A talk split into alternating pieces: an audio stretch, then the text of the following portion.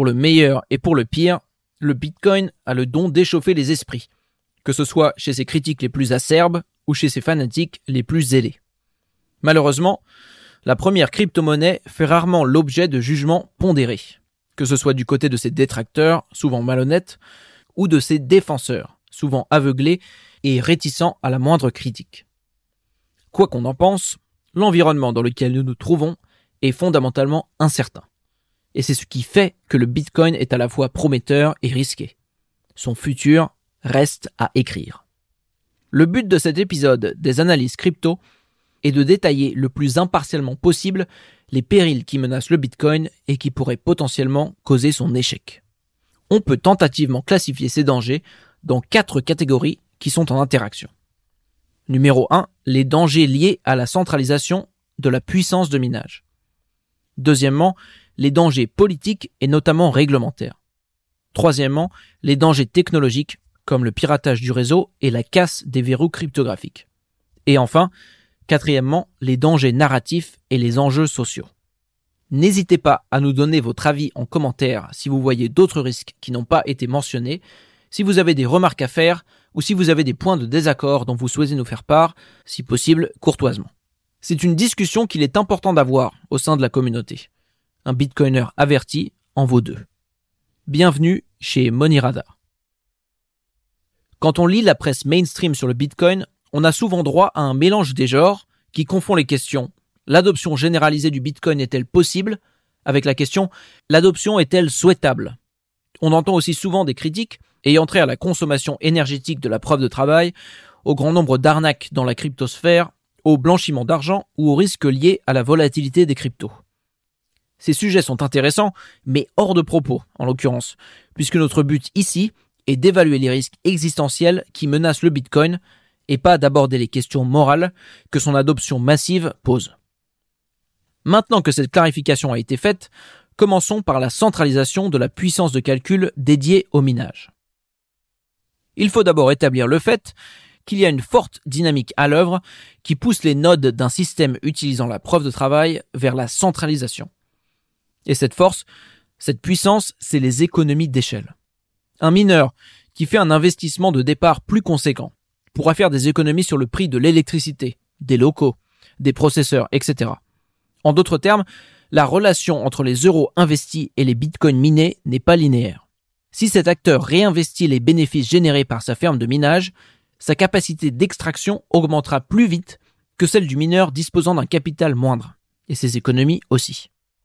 Le coût de revient de chaque bitcoin obtenu va en diminuant et lui procure un avantage compétitif sur ses concurrents de taille plus modeste, qui font faillite. Pourquoi cette centralisation pose-t-elle un problème? La décentralisation de la blockchain est un enjeu capital parce qu'un protocole dont la puissance de minage est concentrée entre peu de mains devient vulnérable à des tentatives de prise de contrôle, comme l'attaque Sibyl. Aussi connue sous le nom de l'attaque des 51%, elle permet à un groupe de mineurs disposant de plus de la moitié du taux de hachage global d'altérer une blockchain et de refuser les contributions d'autres mineurs. En pratique, la réalisation d'une telle attaque sur le réseau Bitcoin semble aujourd'hui très peu probable, étant donné le coût lié à la puissance de calcul nécessaire à son déploiement et au niveau de coordination requis par une telle attaque. Dans le cas où une telle prise de pouvoir réussirait, on peut s'attendre à une hard fork du protocole pour contourner les transactions frauduleuses et ramener la blockchain à un état précédent l'attaque. En pratique, les attaquants ont donc très peu à gagner d'une telle manœuvre et ont beaucoup plus intérêt financièrement à participer au bon fonctionnement de la blockchain. L'immense majorité des bitcoins minés le sont par le biais de mining pools, qui permettent à leurs utilisateurs de mettre leur puissance de hachage en commun pour réduire la variabilité inhérente à la distribution des récompenses de chaque bloc. Ces pools de mining sont aussi une source de centralisation, et il s'avère que les trois plus grosses d'entre elles détiennent près de 49% de la puissance de hachage totale. A priori, elles n'ont pas intérêt à faire une entente pour attaquer le réseau pour les raisons citées précédemment et donc une influence limitée sur les mineurs qui les composent, puisque ceux-ci peuvent décider d'en sortir à tout moment. Il faut aussi mentionner que la version la plus récente du protocole de minage Stratum donne un pouvoir de décision accru aux mineurs individuels aux dépens des pools, et promeut ainsi la décentralisation du réseau. Il n'en reste pas moins que l'affirmation le Bitcoin est décentralisé est discutable et fait l'objet d'âpres débats. Dans un article intitulé Quantifier la décentralisation, Balaji Srinivasan et Leland Lee proposent un outil nommé coefficient de Nakamoto minimum pour évaluer le taux de centralisation d'une blockchain. Le coefficient de Nakamoto a été décrit comme le nombre de noms minimum qu'il faut contrôler pour pouvoir perturber le bon fonctionnement d'une blockchain. Selon les chiffres les plus récents que j'ai pu trouver, le Bitcoin a de loin le coefficient de Nakamoto le plus élevé, 7349 contre 31 pour Solana ou 9 pour NIR, par exemple. Mais dans l'article original de Lee et Srinivasan, ce coefficient, qui évalue la distribution de la puissance de calcul des mineurs, n'est que l'une des données qui permet de quantifier la décentralisation d'un réseau. Il faut, selon les auteurs, y ajouter d'autres métriques, comme le nombre de programmes distincts utilisés par les mineurs, le nombre d'ingénieurs informatiques différents ayant fait des contributions au code, la dominance de certains échanges, la distribution des nodes dans différentes juridictions et la répartition des tokens entre différents wallets. Si on utilise ce modèle, il apparaît que la décentralisation du Bitcoin laisse à désirer, même si elle reste de loin la meilleure de toutes les blockchains. On pourrait rétorquer, pourquoi utiliser toutes ces autres métriques si le risque d'attaque civile tient seulement à la concentration de la puissance de hachage des mineurs? Cette question et sa réponse nous amènent tout droit à notre deuxième partie, les risques politiques et réglementaires. Les intérêts de la décentralisation du réseau n'ont pas seulement trait à la prévention d'attaques informatiques, mais aussi au fait que la concentration géographique de la puissance de minage donne un certain pouvoir à la puissance étatique qui contrôle cette zone. Dans ce domaine, les enseignements qu'on peut tirer de l'histoire du Bitcoin jusqu'à présent sont plutôt encourageants. Il y a encore quelques mois, la part prépondérante des mineurs chinois dans l'extraction de Bitcoin était considérée comme préoccupante par de nombreux analystes. L'interdiction du minage en Chine en juin 2021 a permis de répondre à plusieurs de leurs interrogations. D'une part, la puissance de minage globale n'a que peu souffert, puisque la chute brutale du hash rate a causé un effet d'aubaine qui a mené à sa remontée rapide. D'autre part, celle-ci a été redistribuée dans le monde, notamment aux États-Unis. Pour autant, les mineurs chinois n'ont pas totalement arrêté de miner. Il semble que beaucoup continuent à le faire dans l'illégalité en utilisant des VPN. Pour que le minage soit menacé par des mesures légales d'interdiction, il faudrait que la totalité des pays du monde organise une campagne de répression globale, ce qui est peu probable, car une telle politique constituerait un dilemme du prisonnier multipolaire. Nous avons abordé ce sujet en profondeur dans notre épisode sur la théorie des jeux que nous vous invitons à consulter. Même si une telle interdiction mondiale venait à être promulguée et appliquée, l'algorithme d'ajustement de la difficulté du minage permettrait aux particuliers de se remettre à miner profitablement des bitcoins chez eux, sur leur ordinateur personnel, sans avoir à utiliser de circuits intégrés dédiés, comme c'est le cas dans les fermes de minage aujourd'hui. Il est difficile d'imaginer qu'un gouvernement, même orwellien, et a fortiori plusieurs d'entre eux, parviennent à se débarrasser de ce minage de guérilla, même s'il pourrait reléguer son usage à la clandestinité et faire brutalement chuter le prix du bitcoin. L'ingéniosité de la conception du bitcoin a jusqu'à présent permis son adoption massive et a garanti sa sécurité. Mais ne peut-on pas envisager que des menaces de nature technologique puissent mettre le protocole en péril? Les ordinateurs quantiques, qui utilisent les qubits, ont un avantage quadratique si on les compare aux ordinateurs classiques en termes de puissance de calcul. Cette technologie aujourd'hui n'est pas encore arrivée à maturité. Mais ces ordinateurs quantiques seraient théoriquement capables de résoudre des problèmes des centaines de millions de fois plus vite que le plus puissant des supercalculateurs actuels.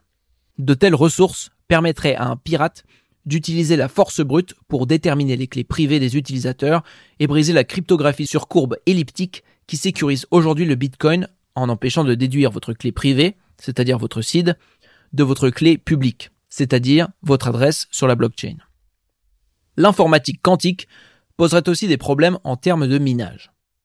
On pourrait penser naïvement qu'une augmentation brutale de la puissance de calcul ne serait pas un problème, étant donné que l'ajustement algorithmique de la difficulté ferait simplement augmenter la complexité des puzzles cryptographiques à résoudre. En réalité, cela poserait des difficultés de deux manières différentes. Déjà, on aurait une concentration de la puissance de calcul entre les mains d'un détenteur d'ordinateur quantique. Une seule de ces machines suffirait hypothétiquement à réaliser une attaque civile. Deuxièmement, même s'il y avait suffisamment d'ordinateurs quantiques pour que la blockchain continue à fonctionner de manière décentralisée, l'utilisation d'une méthode de recherche quantique appelée algorithme de Grover mènerait à une explosion du nombre de forks et à une impossibilité de décider d'une blockchain consensuelle. Si vous souhaitez en apprendre plus sur ces sujets techniques, je vous invite à consulter deux articles universitaires. On the Insecurity of Quantum Bitcoin Mining, de l'insécurité du minage quantique de Bitcoin, d'Orsata, et Bitcoin and Quantum Computing, par Tesler et Byrne. Il est important de garder à l'esprit que ces dangers restent hypothétiques. Pour l'instant, il n'existe pas d'ordinateur quantique suffisamment développé pour réaliser ce genre d'opération. La réalité de la menace quantique est difficile à évaluer, car elle suppose de pouvoir prédire les innovations et la prolifération de l'informatique quantique. D'autre part, on a déjà des chercheurs en train de travailler sur un Q-Bitcoin, c'est-à-dire un Bitcoin résistant à cette technologie. Mais là aussi, il est difficile d'anticiper les progrès qui seront faits, et de savoir si nous parviendrons à surmonter certains problèmes d'ingénierie informatique, comme par exemple le principe de non-clonage, qui dispose que s'il est facile de copier une blockchain composée de bits classiques, il n'est pas possible de copier une blockchain quantique, puisque les qubits sont par définition dans un état de superposition quantique qui ne permet pas d'avoir accès à leur contenu autrement que sous la forme d'une distribution probabilistique. On peut aussi imaginer que si un tel qubitcoin venait à voir le jour, il pourrait causer une sorte de guerre de succession chaotique entre les deux protocoles, avec un certain nombre de forks qui seraient en concurrence. Bref, pour résumer ces considérations technologiques, nous ne sommes pas vraiment en mesure d'évaluer la gravité des risques éventuels posés par l'informatique quantique, ni d'estimer quand exactement ils se poseraient. C'est assez peu concluant et plutôt frustrant, mais c'est l'état des connaissances que nous avons aujourd'hui. Selon Andreas Antonopoulos, qui est un entrepreneur dans le secteur technologique et qui est surtout l'un des plus anciens théoriciens et défenseurs du Bitcoin, les risques principaux qui guettent le protocole sont de nature sociologique. Le Bitcoin est fondamentalement une technologie hybride, moitié ingénierie informatique, moitié ingénierie sociale. Les cryptos en général, et la culture du Bitcoin en particulier, est un champ de bataille, où différentes factions se livrent un combat acharné afin de faire valoir leur récit. Pour certains, la décentralisation du réseau est le critère le plus important. Il ne faut pas utiliser d'échanges centralisés. Il faut avoir une node chez soi dont on a compilé le code soi-même et préserver le plus possible l'anonymat de la monnaie.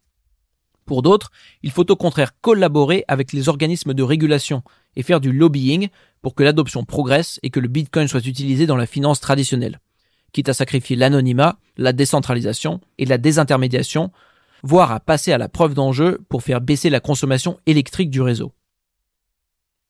Certains bitcoiners voient les altcoins d'un bon œil et considèrent que les crypto-monnaies doivent innover et qu'il y a de la place pour tout le monde. D'autres, comme les maximalistes, considèrent que toutes les autres cryptos sont des arnaques et que le bitcoin est parfait et ne doit à aucun prétexte être modifié. Pour certains, le bitcoin doit continuer d'évoluer, implémenter de nouvelles fonctionnalités et potentiellement amender sa politique monétaire pour éviter une pression déflationniste, incitant à la thésaurisation et pour continuer à récompenser les mineurs qui sécurisent le réseau. Mais pour d'autres, il doit être une réserve de valeur, une commodité digitale rare, intangible et immuable. En somme, un équivalent numérique de l'or. Ces dissensions, que j'ai décrites rapidement et peut-être de manière un peu exagérée, constituent un point faible de l'écosystème crypto. Elles n'ont pas toujours existé et ont pris de l'ampleur notamment pendant la Block Size War entre 2015 et 2017. Le protocole est devenu plus ossifié et plus intangible depuis, et les conversations à son sujet plus tendues. Cette animosité pourrait être exploitée par un acteur mal intentionné, qui soufflerait sur les braises en utilisant une stratégie consistant à diviser pour mieux régner, et, ou, qui transmettrait de fausses informations dans le but de fragmenter la culture Bitcoin et d'inciter à une perte de confiance et d'intérêt dans cette technologie sans prendre parti pour l'une ou l'autre de ces factions que je viens de décrire, sans compter qu'il en existe sans doute d'autres par ailleurs, je pense qu'il s'agit là d'une menace sérieuse et sous-estimée, bien qu'elle soit difficile à évaluer.